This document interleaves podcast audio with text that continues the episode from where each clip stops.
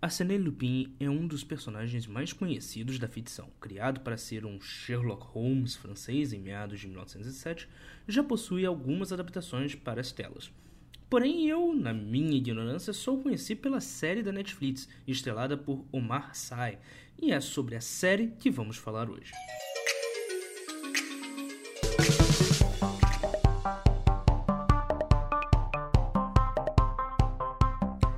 E olá pessoal, tudo bem com vocês? Eu sou o Hugo Montaldi, bem-vindos a mais um episódio de Nerdhead Podcast para começar aqui o nosso ano de 2021.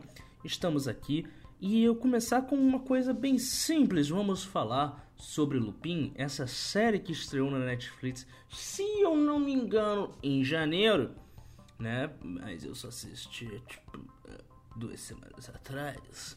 Mas então era janeiro, então se estou em janeiro e eu assisti em janeiro, então tá valendo. Falar um pouco sobre ela e a partir da próxima semana nós teremos aqui alguns convidados, mas aqui é só um bate-papo entre eu e você, ó, meu caro ouvinte. Sabe como eu disse, eu não conhecia o personagem e muitas coisas da série me chamaram muito a atenção. Sabe, muitos momentos pensei em estar assistindo a série Sherlock da BBC. E visto que Lupin surgiu na literatura para ser o Sherlock da França, ter a série francesa sendo comparada com a série da BBC torna-se quase que uma obrigação, ou mesmo uma prova de que está no caminho certo. Na história temos um jovem que teve seu pai condenado por um crime que não cometeu. Um jovem que tem como única herança um livro de Arsène Lupin. E agora, 25 anos depois, ele usa todo o conhecimento que aprendeu nos livros para levar aqueles que armaram por seu pai à justiça. Ok, isso não é nenhuma trama nova, várias séries já fizeram isso, Revenge já fez isso, e até Avenida Brasil já contou essas coisas. Ou seja, isso é uma trama já conhecida, né? O bonzinho querendo usar o seu treinamento de adolescente para enganar todos à sua volta e levar aqueles que, ó, oh, botaram seu pai atrás das grades à justiça. Ok, isso é uma trama já clichê. É... Mas o interessante é por que Lupin da Netflix me chamou a atenção. Claro, fora o sotaque francês, que eu admito é bem interessante. Como disse, eu não li o livro, por isso não vou fazer nenhuma comparação digna. Né? Eu não tenho como comparar o livro com a série. Mas, analisando somente a série, podemos ver que o personagem principal, Arsène, teve como refúgio os livros de Maurice Leblanc, o criador de Lupin, ao ponto de usá-los para se tornar o próprio personagem título. O problema é que, mesmo sendo pai e tendo uma vida comum, Arsene se satisfaz mais cometendo furtos do que sendo uma pessoa comum. Vemos ele no primeiro episódio criando um plano mirabolante para roubar uma joia. Porém, quando ele percebe que a joia pode falar mais sobre a morte do seu pai, Arsene entra em uma jornada em busca da verdade. Porém, mesmo que seu objetivo seja nobre, vemos cada vez mais a Sene se mostrando o verdadeiro Lupin.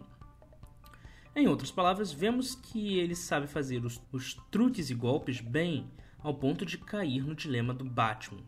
Para quem nunca ouviu falar em dilema do Batman, eu vou te explicar de uma forma bem sucinta, tá? Para o mundo, Bruce Wayne é um playboy, milionário, arrogante e superficial. Mas à noite ele veste um capuz e sai para combater o crime usando seus traumas de infância como munição para os seus atos. Mas a pergunta é: quem é o personagem? Bruce Wayne ou Batman? Bruce Wayne é um garoto cheio de traumas que usa a superficialidade das roupas caras e do luxo da riqueza para esconder sua dor. E o Batman é o trauma encarnado e usado para combater o crime. Então volta a pergunta: quem é o real? Bruce Wayne ou Batman. Se partirmos do princípio de que Bruce é o real, assumimos que o Batman é um instinto de vingança e talvez um pouco psicopata.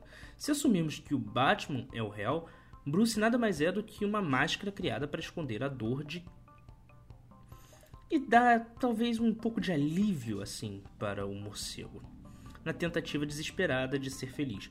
Nos dois casos, assumimos que Bruce Wayne e Batman precisam urgentemente de no caso de Assaine e Lupin, o mesmo ocorre. É difícil saber quando temos o Assaine ou o Lupin.